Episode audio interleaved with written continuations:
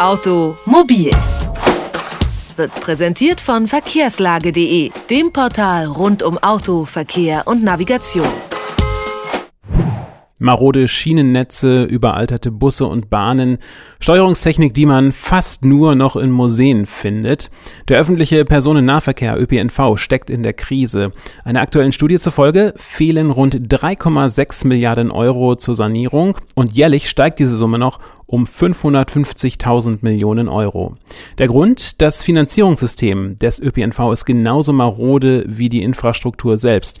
Damit befasst sich auch Jan Werner. Er ist Geschäftsführer der KCW GmbH, die sich aus mehreren Verkehrsverbünden zusammengesetzt hat. Und er ist bei Detektor FM im Interview. Einen schönen guten Tag. Ja, guten Tag, Herr Dedu.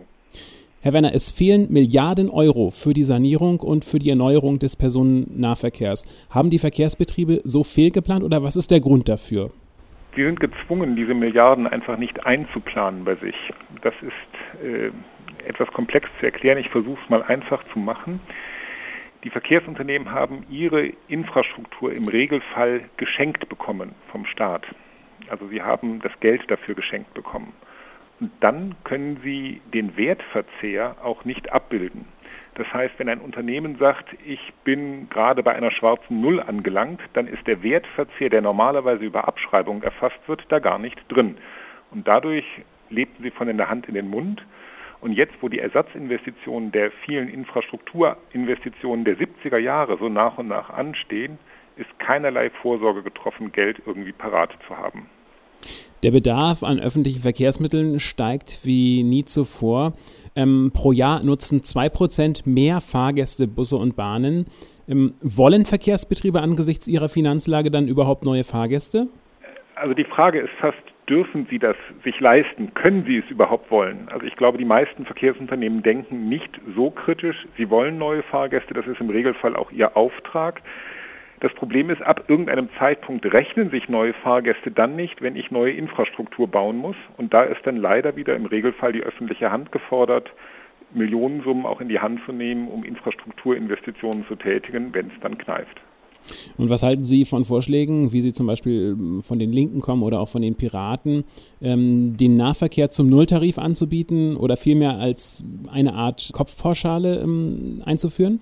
Damit habe ich große Schwierigkeiten aus zwei Gründen. Zum einen, Verkehr erzeugt Aufwand und dieser Aufwand, der sollte auch äh, gespürt werden. Ansonsten werden Fahrzeuge benutzt als äh, es kostet nichts, also ist es nichts wert. Äh, Vandalismus, würde ich denken, nimmt dann zu und auch einfach schlicht der Aufenthalt im Fahrzeug, weil es ja angenehm ist. Der zweite Grund ist, ich glaube, Unternehmen richten sich an den Bedürfnissen der Fahrgäste nur dann aus, wenn sie so richtig merken, das kommt auch gut an. Und da ist Geld leider ein Steuerungsmittel, was bisher ganz gut bewirkt hat, dass Unternehmen sich dann auch an den mit Kaufkraft hinterlegten Bedürfnissen der Fahrgäste ausrichten. Das Finanzierungssystem ähm, der Verkehrsbetriebe ist ja durchaus kompliziert. Es gibt insgesamt um die 19 verschiedene Geldquellen. Das ist ganz, ganz viel. Ähm, wie müsste das Finanzierungssystem angepasst werden, damit sich ähm, der ÖPNV wieder tragen kann? Also das Finanzierungssystem mit 19 Quellen liegen Sie, glaube ich, um eine Größenordnung noch zu niedrig. Äh, die eher mit 90 Quellen käme man zurecht. Äh, das Finanzierungssystem ist nicht dauerhaft tragfähig und nicht funktionsfähig, weil an jeder Geldquelle orientiere ich mich in dem, wie ich meinen Betrieb daraufhin ausrichte. Für, den einen, für die eine Geldquelle muss ich äh, mit der Kirche ums Dorf fahren, dann kriege ich mehr Geld und bei der anderen würde ich den direkten Weg nehmen. Aus meiner Sicht müssten all diese Geldquellen bei einer Stelle der öffentlichen Hand zusammengeführt werden und in einem Vertrag dann abgebildet werden, dass ein Unternehmen entsprechend Geld bekommt für eine Leistung, die vorher klar definiert ist. Dann kann das Unternehmen sich auf diese Leistung ausrichten und dann ist auch klar, wie viel Geld wirklich im System vorhanden ist und wie viel benötigt wird und dass, wenn man das Geld nicht mehr hat, äh, man auch das System gegen die Wand fährt. Und warum wird das nicht gemacht so? Ähm, weil über alle Quellen einzeln jeweils verhandelt wird und jedes Töpfchen sozusagen einen Deckel hatte und historisch entstanden ist. Das eine ist die Schülerbeförderung, die ist irgendwann entstanden, hat ein besonderes Gewicht im ländlichen Raum, dann ist irgendwann die Infrastrukturinvestitionsförderung dazugekommen und das jeweils auf kommunaler Ebene, Landesebene oder Bundesebene.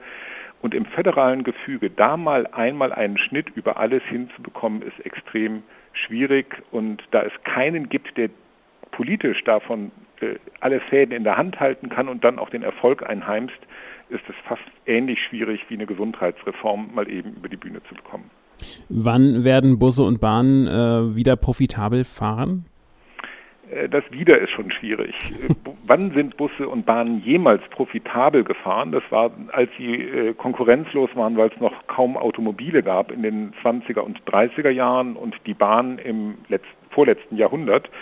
Ähm, wieder profitabel fahren können sie dann, wenn man, das sieht man im Schienenpersonennahverkehr, Verträge bekommt. So wie gerade von mir schon beschrieben, die kommunale Hand macht einen Vertrag mit einem Unternehmen für meinethalben acht oder zehn Jahre, sagt auch Geld zu im erforderlichen Umfang, dann kann mit diesem Geld in der Hand das Unternehmen auch wirtschaften und soll dann auch Gewinne machen können. Andernfalls lebt das Unternehmen immer nur von der Hand in den Mund und lebt mit Verlusten und hat ein Negativ- und Schmuddelimage, was es auch nie wegbekommt. Das sagt Jan Werner, er ist Spezialist für den Nah- und Fernverkehr und berät Verkehrsbetriebe und Städte in Sachen Verkehr und Finanzen. Haben Sie herzlichen Dank für das Gespräch. Ja, Ihnen auch noch einen schönen Tag. Automobil, jede Woche, präsentiert von verkehrslage.de.